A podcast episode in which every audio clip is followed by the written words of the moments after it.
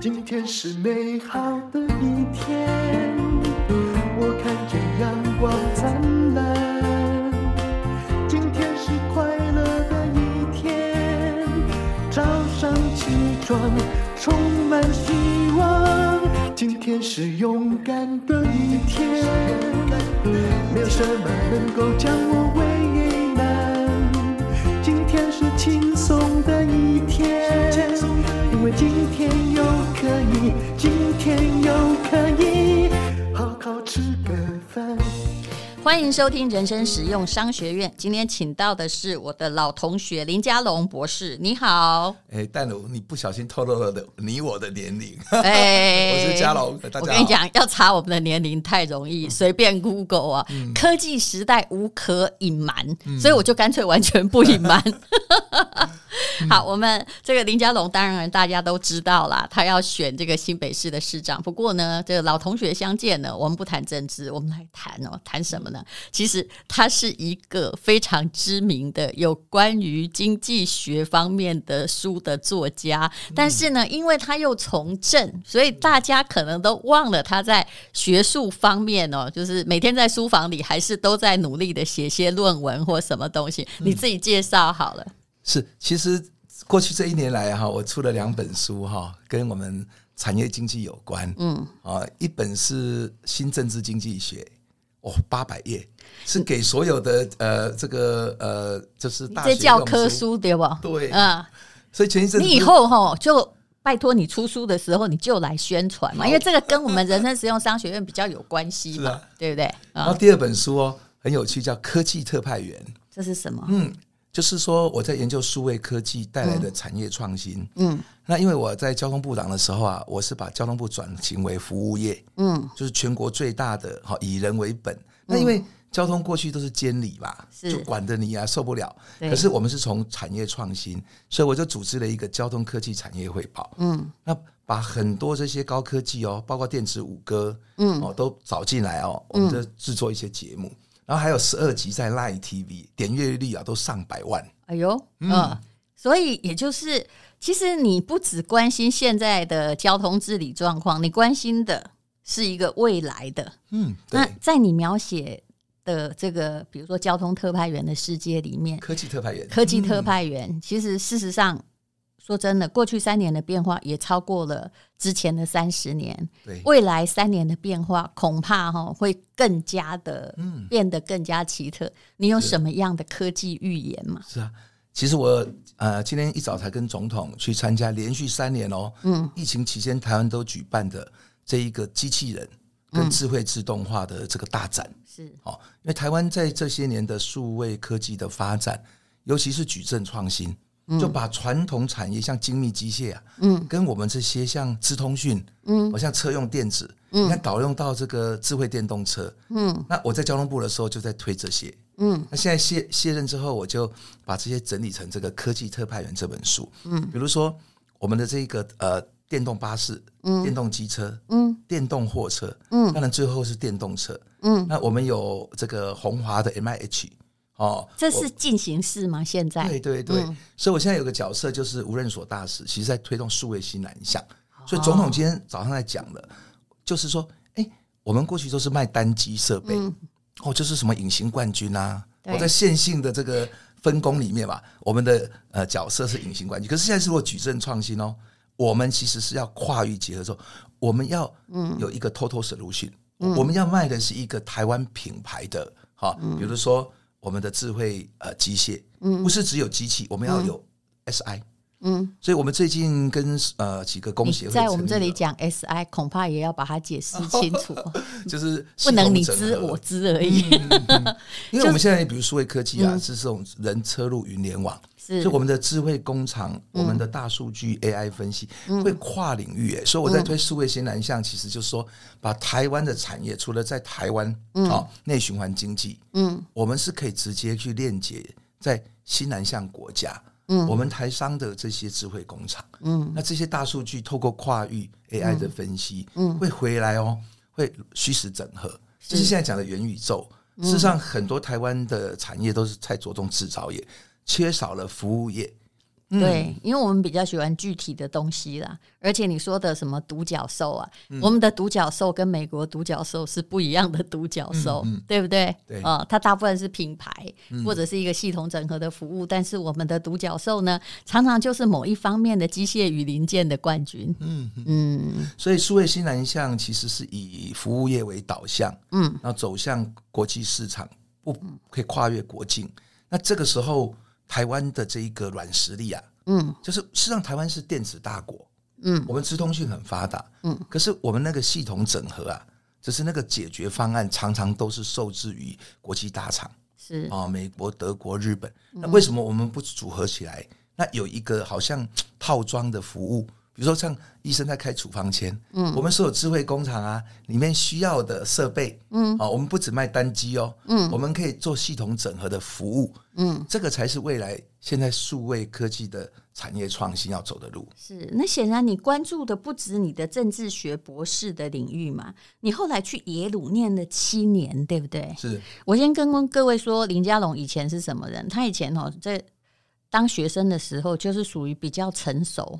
不是没有那种什么少年十五二十时的那种轻狂 啊，你会感觉他都泛着神秘的微笑，然后就在那念书。可是你每次去看他们那个政治系哦，你是第一名考进第一志愿考进政治系，对不对？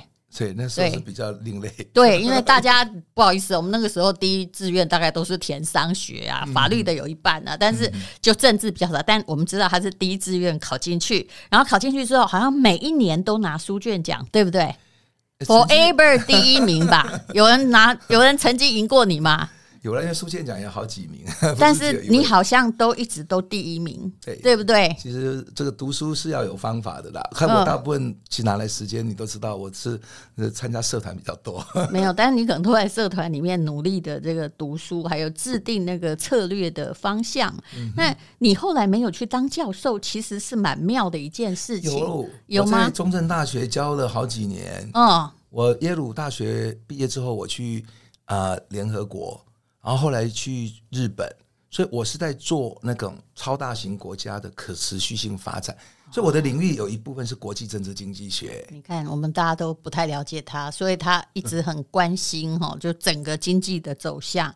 那如果不从政，大概也没有办法把很多事情落实了，对不对？我过去这一年因为比较空嘛，所以我就把写的东西就出了这几本书。事实上，那个淡如，我以前第一本。畅销书是写许文龙，嗯，就是《淋雨无限大》。你是跟他挂名，还是说？是我跟他访访问十十二年，哦、然后那本书还入围金鼎奖，还得到金书奖，是的这个。一个荣誉，所以也就是说，企业家我是很注意的哦。对，文笔也非常好，就对了。其实以前在台大，没有人会怀疑林佳龙不行啊。反正他就是一个，就是诶领导型的人物，虽然也不太说话。学霸了，对啦，就讲学霸是比较好的。所以，诶，你后来那个政治学博士，我最喜欢问人家那个博士论文，你到底写什么题目哈？哦，我是写哈耶鲁诶，呃，民主。化的这个比较分析，我研究很多国家的、嗯、呃，就是第三波民主转型跟巩固。嗯、那我的老师因为在耶鲁，他是在这方面的大师，嗯啊，所以我这个写的那本硕博士论文，他一直在逼我毕业。他说你已经写了三本了，你那一本如果拆成三本，每一本都可以当拿博士论文。可是因为我是知识的兴趣，所以我是写我自己，毕、嗯、不毕业没关系。啊，其实我是借有这个时间多留一点在耶鲁，然后可以修一点其他的课。那你的博士论文到底多厚？呃，应该有将近八百多页。我的妈哎，嗯，所以你看，人家就是真正读书的哦。那么来，我们来谈一谈你未来城市哈，因为其实我不太喜欢集中政治啊。你的对的城市愿景是什么？跟刚刚讲的这些啊，哦，呃，电动啊，IT 啊，还有这个经济与政治的结合有关系吗？嗯。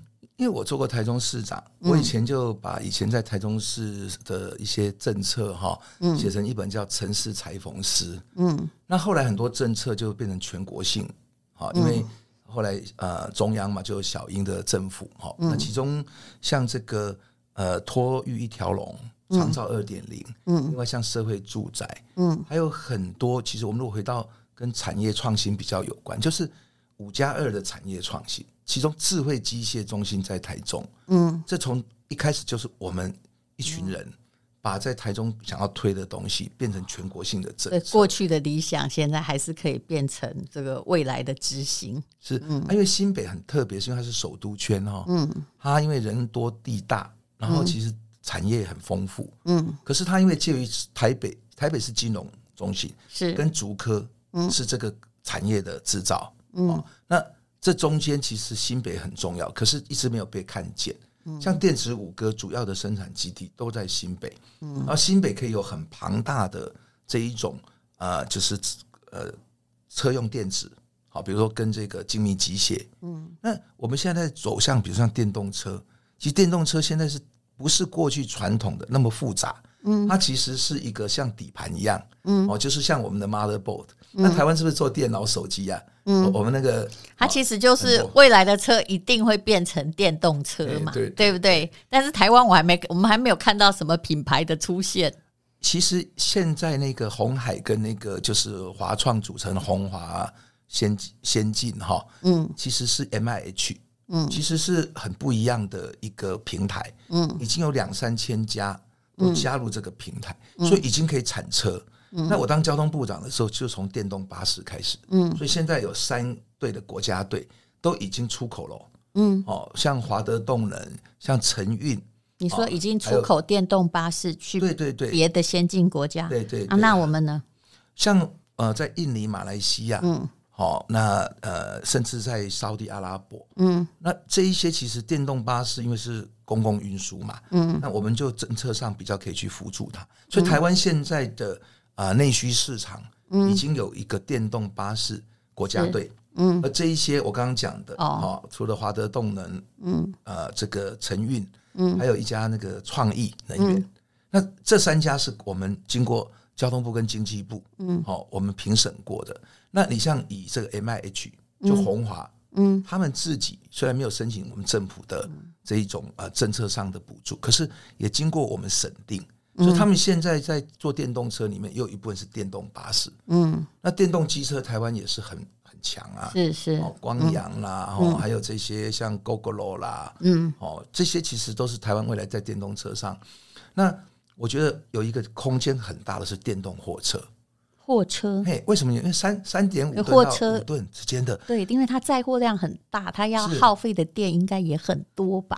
啊，所以我们一定要找国产化，嗯、因为它如果说共同底盘做得出来，嗯，其实上面这些电子组件、次系统都没有问题。嗯，那我最近才跟呃施正荣呃这个宏基的创办人啊，嗯，我们去催生的有一家，就是在年底会把这个共同底盘做出来。那为什么电动货车哈是我们？各个行业其实都需要载货，这个货车很尴尬，你知道吗？因为电动车就是尽量让它的底盘轻，然后外面的壳也轻一点，这样可以省电嘛。可是电动货车本身载货的，载货又越重越好，对不对？可是我们就是做三点五吨到五吨这个 market 的 niche，因为这个地方是中小企业都需要。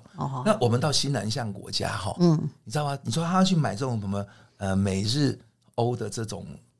这种名品牌的车不一定还有办法，嗯，但是它的市场会有一个需要很平价的，是。那台湾如果能够在这一块立足，嗯，国内市场，那我们再出去，嗯，新南向就容易成功。请问新南向指的是哪些国家？因为最近哦，南向有点乱。我们一般讲说阿 e 哈，就东协有十国啦，对，啊，十国里面哈有比较 已经比较成熟的，有比较不成熟的，那其中有。呃，大概哈，我们讲的就是呃，泰国，嗯，好，越南，嗯，然后印尼，嗯，马来西亚跟菲律宾，嗯，是 ASEAN Ten 这十国里面五国，我们比较优先要推动。所以最近在讲柬埔寨，就像跟辽国一样，不是我们优先推动的。哎，事实上我们讲的数位西南向，不是要去做传统的西南向，是是。那其实这也包括印太之间，就印度太平洋地区，嗯，所以也可以扩及到像南亚，就印度啊。哦啊，跟那个，比如说像这个中东，嗯，其实那边的市场也很大，所以我算过，嗯，在印太之间的西南向国家，哈，嗯，大概可以有二十五亿的人口，是，你看占全世界三分之一的市场，哎，是是。可是我们过去啊，都比较没有有个政策。那我现在扮演的无任所大使的角色，就是说希望做一个平台，嗯，然后让做这些二十五个国家的科技领导人。啊，我们真的有一个科技特派员哎，我们有一个科技顾问团，嗯，我就把一些像宏宏基的施正荣，嗯，哦，还有像啊，不管是我们科技特派员里面有十二个大咖的 CEO，就邀请来担任我们的科技顾问。那我们以前不是用农耕队，好，我们会去帮忙一些嗯。落后国家，是的。我们现在用这一种哈，跟高科技，尤其是。跟我们数位科技有关的，嗯、去协助这些国家，就变成一个科技农耕队、科技园区，嗯、然后去发展他们的策略性的这个产品，很受欢迎啊。是是。而且这个也真正的能够敦睦实质的邦交啦，因为我也去采访过洪都拉斯的农耕队，他们当时是真的在那儿做了很多事情。嗯、那么像那个我们来讲软性的这个你的证件好不好？嗯、我觉得这个还挺有趣的，而且跟女性切身相关的有一个叫做冻卵。哎，你有注意到？是，我想这个当然，如果经济上也是跟就是少子化这件事需要挽救，但是显然标语没办法挽救嘛，啊、对不对？嗯，其实我在呃选新北市长，我都以一个大学毕业进入职场的年轻人，嗯，所遇到的问题在规划，就是 total solution，嗯，好，那当然长照啦，哈，照顾父母、托育啦，哈，零到六岁国家帮忙养，社会住宅。好，这都没问题。嗯，但是有两样我觉得比较有新意的，一个是冻卵。嗯，那冻卵补助，好，当然呃，我们是三万元，然后后续的保存，好，一年是五千的补助。那为什么要做这个？现在都没有，是不是？现在是让你特殊的一些呃，比如说呃一些疾病啊，或者是是一种呃呃状状况，你才能够。去申请不孕症啊，或等等，因为我们离这个已经很远了啦，哎，是比较慢的。所以意思就是说，你这个就是要针对说，哎，如果其实这也是很多女性面临到职场压力嘛，对不对？晚婚嘛，现在哎，以前的这个上我们上一代平均结婚年龄可能是二十二三岁，现在是你三十岁之前结婚，人家说干嘛这么早？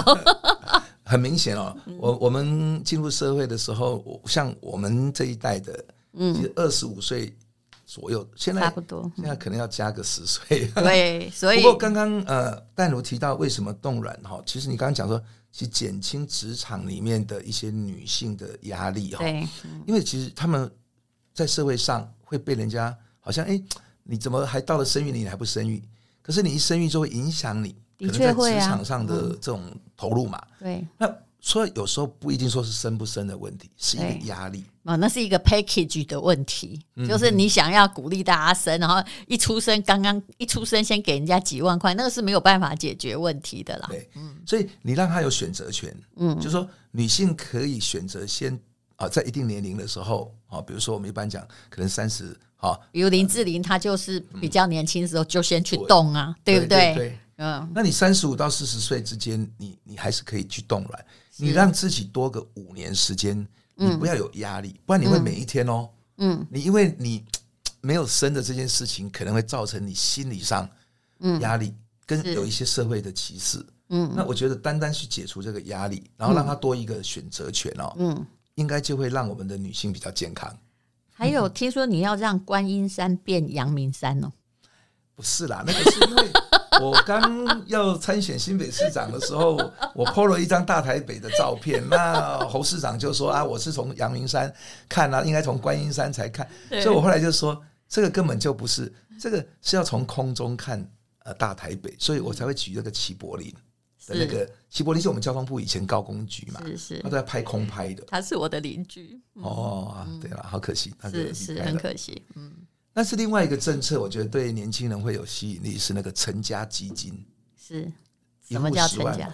哦，那你或我们说少子女化，嗯，可是我们国家有什么政策是针对年轻人？嗯，你看我们托老托幼，哦，很多的预算哦，每一年大概这几年就各加了将近一千亿，嗯，可是对年轻人他直接的帮忙，比如说我们要不要婚，嗯，啊，要不要生，要不要怎么养？那如果说成家的时候，我们一对可以补助他十万块，嗯，其实让他免除一天成家初期的压力，是，那其实婚姻也比较快乐。嗯、然后要买个家具，或者是说这个其实是刚好可是，是可以买家具啦，房子先别讲。那我们去社会住宅大量的来提供，所以我觉得这个成家基金哈，当然因为新北市的财政没有像台北那么好，好，所以我是主张啊，如果哈我当选那四年内，每年大概就是一户十万元，那一户就是两个人嘛哈，嗯，然后我们新北市一年大概有两万。对，新北市的结婚率是比其他地方还高很多。嗯。嗯，目前，哎，当然，因为他人口比较年轻，劳动阶级多。哦。嘿嘿，嗯，那所以我觉得这个成家基金啊，一对十万元了，是马上看得到、吃得到。嗯，这个也是我认为替年轻人想，让他们一开始进社会职场的时候啊，嗯，不要开始就是生活在这么大的压力。嗯嗯。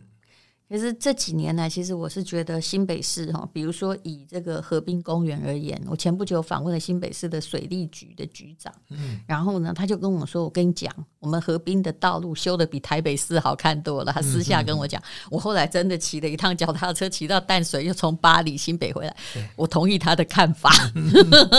因为从苏贞昌县长的时候，其实从淡水渔人码头到巴黎这边左岸，嗯，其实如果好好串联全流域。嗯，其实现在的河域哈是很难得的空地，嗯、那我们会有河滨公园，有一些运动设施。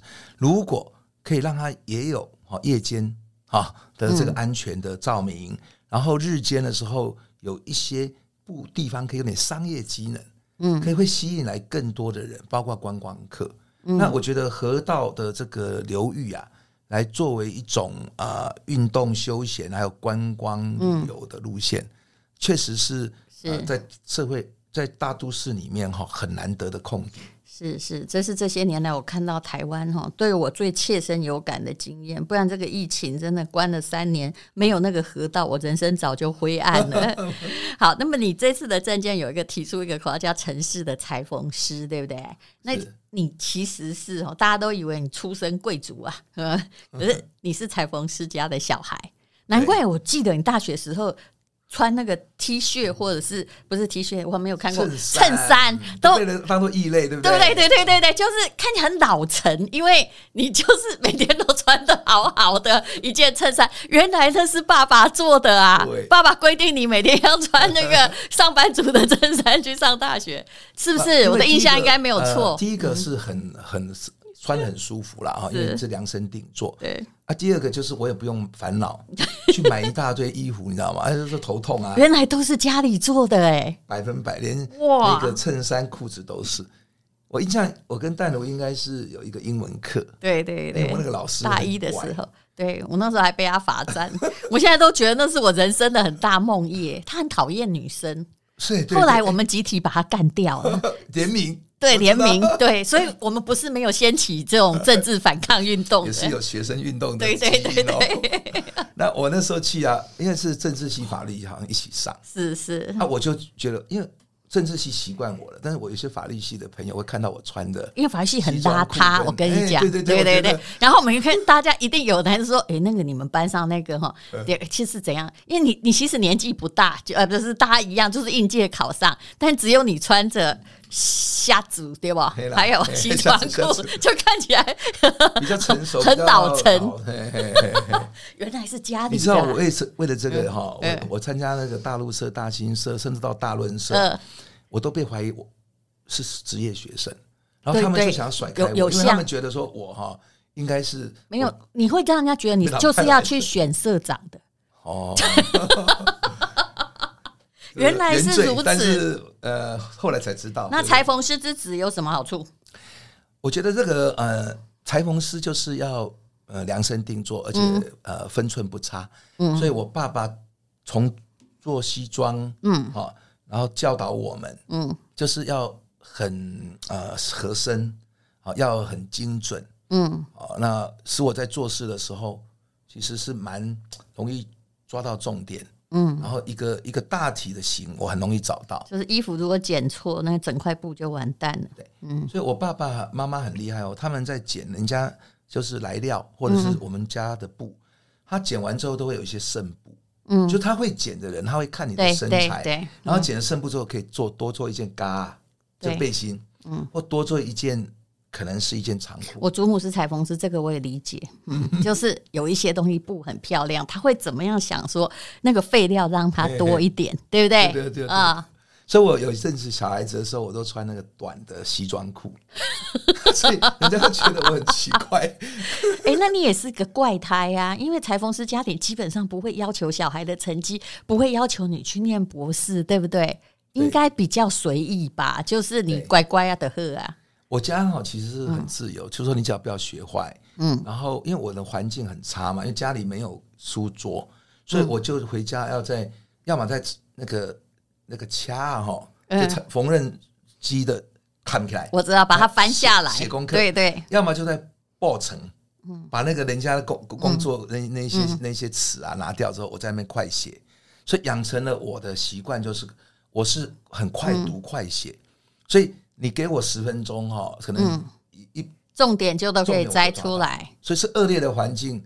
养成了我抓重点，所以我知道他永远是班上第一名啊！对，这个非常非常的困难，呃，完全没有挣扎过。所以就爸爸就妈妈也没什么要求，小孩就建中、台大，然后念耶鲁博士，就这样哦。还是你们全家其实智商都很高？我两个姐姐都因为以前重男轻女，所以他们在家里到了国中毕业就开始在做家事，然后帮忙做一些裁缝。嗯，然后两位姐就是都是念台北商专的补校。因为这样白天可以工作，是是，所以他们真的是牺牲掉，所以家庭经济是真的不好。我是长子嘛，哦，还有一个弟弟，嗯，所以就把教育资源都投在我们身上。可是我的个性是基本上，可是也没有人打你啊，你还是就念得很好啊，对不对？他们不会要求我我要功课很好，他们只要说啊这个平安。嗯，那我是因为自由，嗯，因为我的环境给我很大的自由度，所以我就做自己有兴趣的事。这个蛮了不起的。那你爸妈后来发现，比如说哦，你要去念博士，你要去从政，难道没有想要跟你讲说，哎，不好意思哈，家庭经济也要顾啊，你也太自由了吧？哎，我家里最大的给我的资产就是自由 啊。他们对孩子就说，你你他不会求你要成龙成凤，也没有要求你养家活口，对不对？呃，他最好的东西都给你，啊，你自由，嗯，好，你去发展，嗯，那我有那个环境，其实我后来。其实我去学者，我又去从政，当然会冒险。嗯、对啊，这家里的人会有点关心。我就不相信他爸妈不讲话，传统家庭都会讲话。哎，他们知道跟我。搞到梁博好，所以后来就山不转路转，路不转人转了。所以你看啊，并不是所有的小孩都是爸妈教出来的，他也是自己长成这个样子。嗯、好，那么呃，林家龙呢？哈，他有他的这个策略。那么啊、呃，其实其他还有很多啦。我们这里讲的就是软性的部分。那无论如何，同学祝福你。嗯，谢谢，谢谢谢林家龙，谢谢。什么能够让我为难？今天是轻松的一天，因为今天又可以，今天又可以。